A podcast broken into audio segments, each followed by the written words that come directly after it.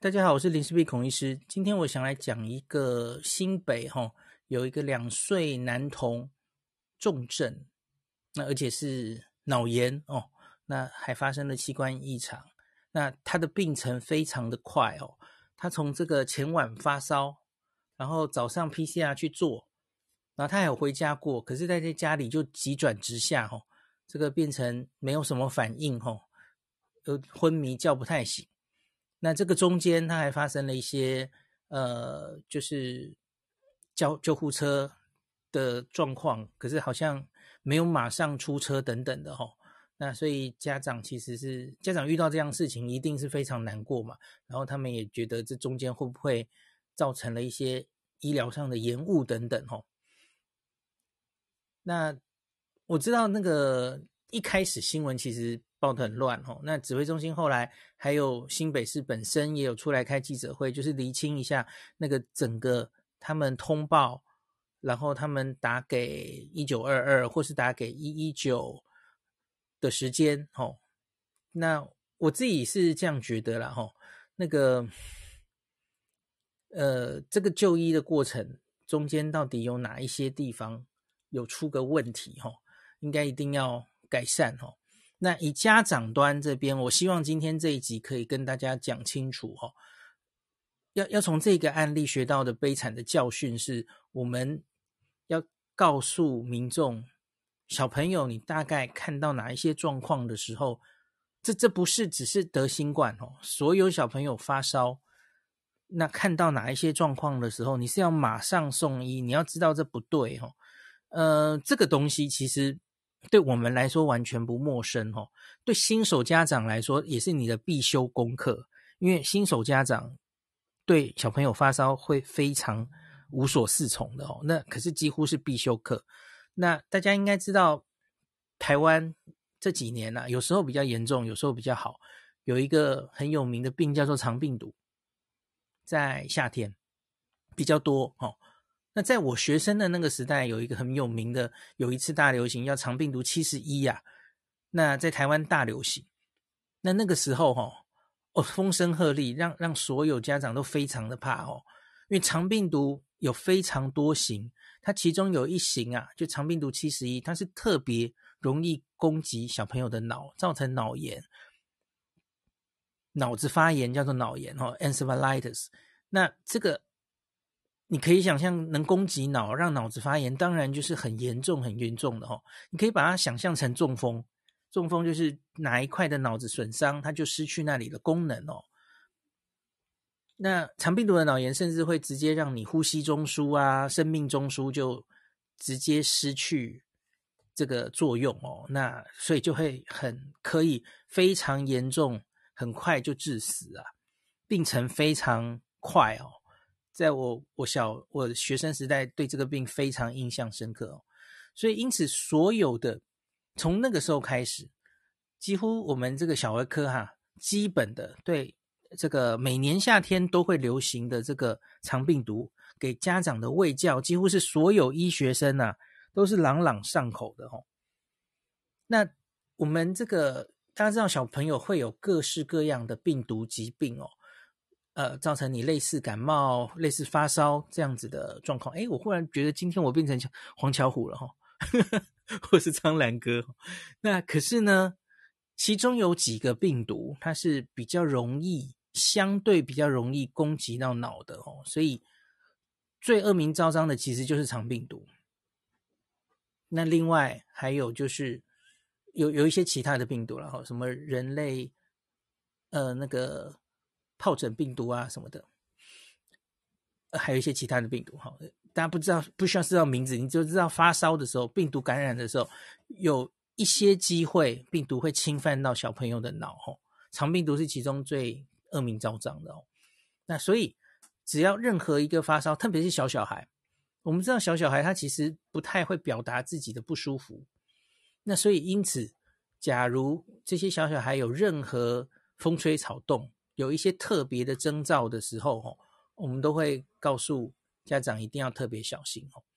好，没关系，我们先来看这个案例本身好了哦。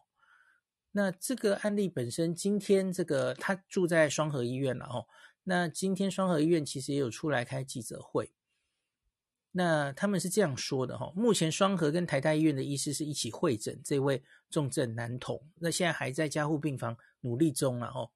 他说他的病程进展是非常快速啊，罕见而且严重，是过去治疗儿童上几乎没有发生过的案例哦。那特特别是新冠啦，新冠这个病毒哦。其实它没有非常容易到脑子去，的确有看过案例，好像比方说这次香港其实就有嘛，两例吧。然后很早期，我记得前几个在这个病毒刚刚出来的时候，我记得日本也有一例还两例哦，就是新冠病毒的确有可能造成脑炎到中枢神经去，可是它其实不是非常常发生哦。而且这个人的进展实在太快了，那所以因此，其实现在这些会诊的专家其实是有点怀疑他会不会有合并别的病毒感染哦。你看，专家跟我的对于我对香港的那几例孩童，其实也是这样子怀疑嘛。吼，我觉得你应该可能要有更多直接的证据，才能告诉我，哎，这个是不是真的只是 BA.2 这只病毒？Omicron 这只病毒造成的，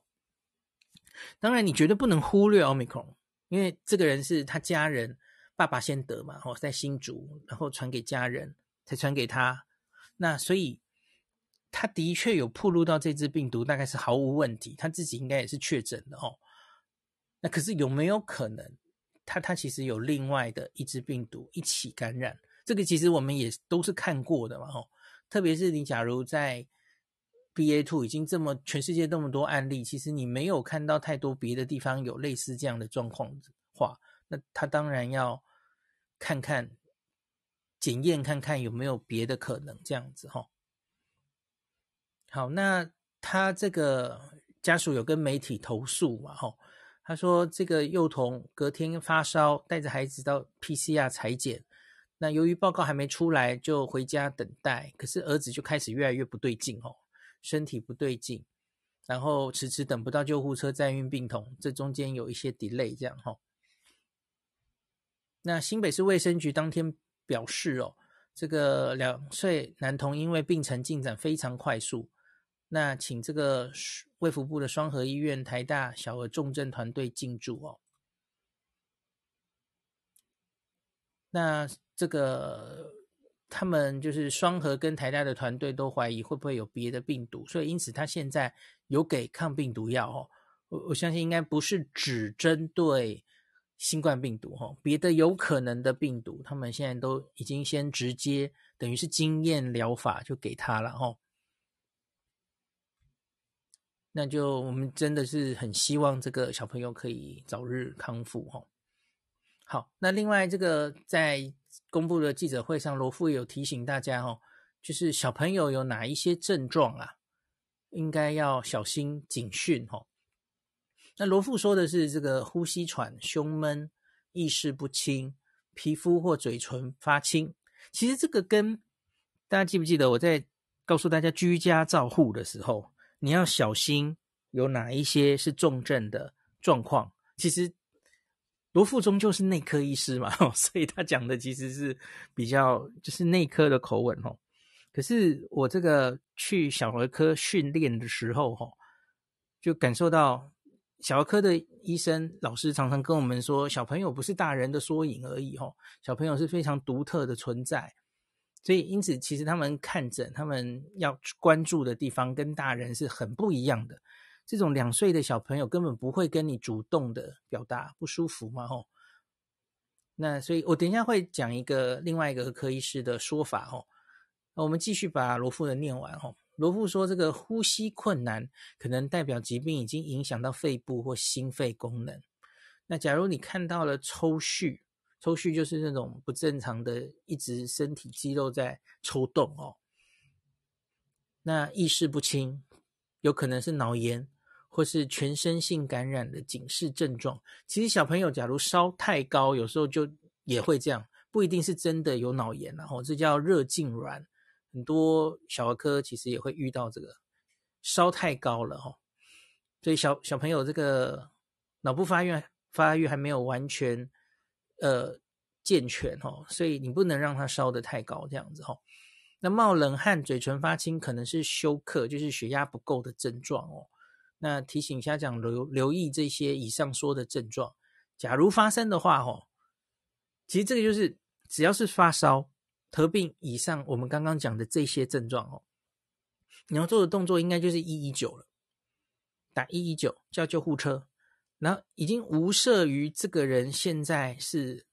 呃什么是新冠的接触者。还没确诊，或是已经确诊，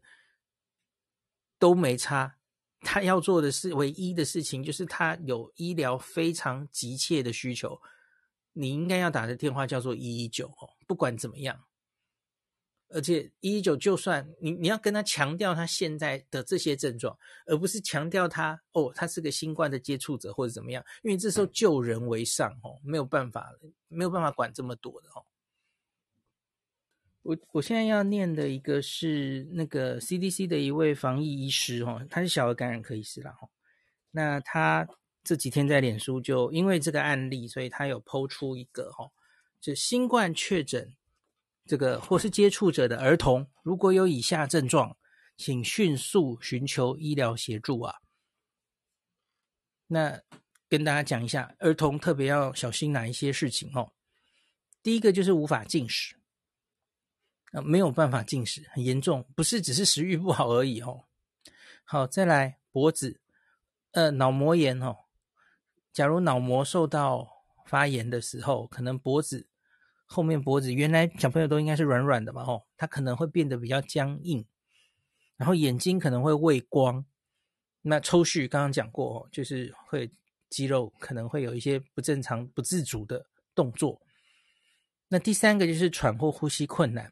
那这个喘或呼吸困难，大人会跟你讲我喘哦，可是儿童不会啊，所以你要观察一下哦。那他会有一些呼吸肌肉会特别的费力，比方说你看小朋友的颈部、脖子呼吸肌肉啊，特别的用力，在那边有有那个收抽缩的样子，还有肋骨的下缘，这些肋骨下缘的肌肉全部都是帮助我们呼吸的一些肌肉哦。那你会看到他的肋骨下缘的肌肉都凹进去了哦，就是他很用力在呼吸啊，呼吸困难。那再来是意识变化了哦，很躁动。那就是你看小朋友，他可能就是他看你其实已经没有眼神了哦，眼神不集中哦，然后非常躁动。比方说他就是停不止，完全哄不下来的哭闹哦。那哭泣声甚至是已经哭累了哈，越哭声音越来越小。或是非常尖锐的哭声，吼，那这个其实很多爸妈可能会无法分辨，因为有时候小朋友就是饿或是怎么样也，也会这样停不止的哭了，吼，很躁动什么的。好，那还有昏睡或叫不醒，没有办法维持意识清楚，哦，这当然是非常严重啊。好，最后两个其实就是大人的时候，其实也是可以这样看了，哦。呃，你的皮肤或是嘴唇或是指甲这种，呃，皮肤比较薄的地方，因为下面有皮下血管嘛，那这个颜色本来应该，你可以自己观察一下你自己这几个地方哦，原来应该是粉红色哦，可是假如它颜色变成苍白、转灰色或是偏蓝色哦，就是有一点缺氧的血，那就是缺氧的意思啊，就暗示这个呼吸衰竭或是氧气不够哦。血氧不够，那最后一个就是手脚不寻常的冰冷。小小孩通常应该就是，呃，这个血血液循环都不错哦，那摸起来都温温热热的哦。那假如手脚不寻常的冰冷，好，以上我讲完了这几点哦，那一样要迅速寻求医疗的协助哦。好，那发生这一例。两岁的重症，哦，我觉得大家当然会引起家长的一些，呃，注意，然后恐慌，哦，有些家长就是说，哎，所以我们应该全部的小朋友都应该去打新冠疫苗，哦。那可是我我之前跟大家整理过嘛，吼，就是我们抓全世界或是美国的资料都可以看到，假如你要在小儿科的这些小朋友里面再去细分的话，然后。呃，有一些资料是说小于一岁，那或是有人说是小于四岁哦。他的那个致死率跟五到十七岁的其他的这些小小儿科的病人相比，哈，五到十七岁其实那个重症跟致死率非常非常的低，大概是全年龄里面最低的，哦。那零到四岁的确会稍微高一点，然后我们整理在 Omicron 那个美香老师整理的，哦，呃，大概是万分之一点几嘛，哦，致死率。所以我觉得未来啦，假如哦，我们有这个呃，六岁到四岁或五岁的疫苗可以 EUA 了，可以打了哦。我猜莫德纳搞不好会超车 BNT，上次有跟大家讲为什么嘛？哦，BNT 不小心剂量做的太低了哦，搞不好莫德纳会先上市哦。那也许在这个小小孩这边哦，可能值得可以考虑。打疫苗，在整个儿科的族群里面哦，我觉得他们搞不好还是相对比较需要疫苗的人哦，相比于五岁以上的儿童。好，那假如在这个疫苗还没，因为家长一定会说，那我们能怎么保护这些小小孩哦？那我想应该有几件事可以注意了哈，就是反正这样的小小孩其实多半是不太会，多半在家里吧吼。那现在开始就是。疫情，社区疫情可能会比较严重的时候，哦，可能就尽量让他们不要出去，然后有机会接触到陌生人，人与人的接触尽量减少，哦，希望他们不要真的染疫，大概也只能这样很被动的做，然后家人一定要把疫苗都打好，然后从外面回来的时候，就是都是要。洗手嘛，吼，很多这个这个病毒就是从接触带回来的，哦，大概就是做到这些事情吧，吼。那相对于儿童啊，吼，他们儿童自己要去外面，或是有育托儿的这些已经会去社区跟别人接触的人，都完全待在家里的幼童，大概感染的几率相对是比较低了，吼。那真的感染应该就是家人带回来传给他了，吼。那所以就是可能从外面回来，在碰小孩、抱小孩之前，你就是谨慎一点，可能连衣服都要换哦。然后就是洗手，至少要洗手哦。大概就是这样，注意不要把病毒传给小孩哦。好，那今天就讲到这里，感谢您收听今天的林氏璧孔医师的新冠病毒讨论会。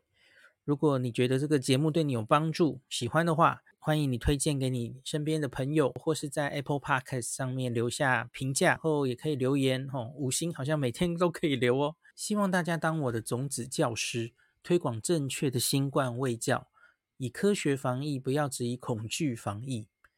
行有余力的话，欢迎您赞助林氏璧孔医师喝杯咖啡，让我可以在这个纷乱的时代继续分享知识。努力做正确的新冠相关卫教。如果你想看到更多孔医师分享的新冠疫情相关资讯，或是林氏必发的日本旅游资讯，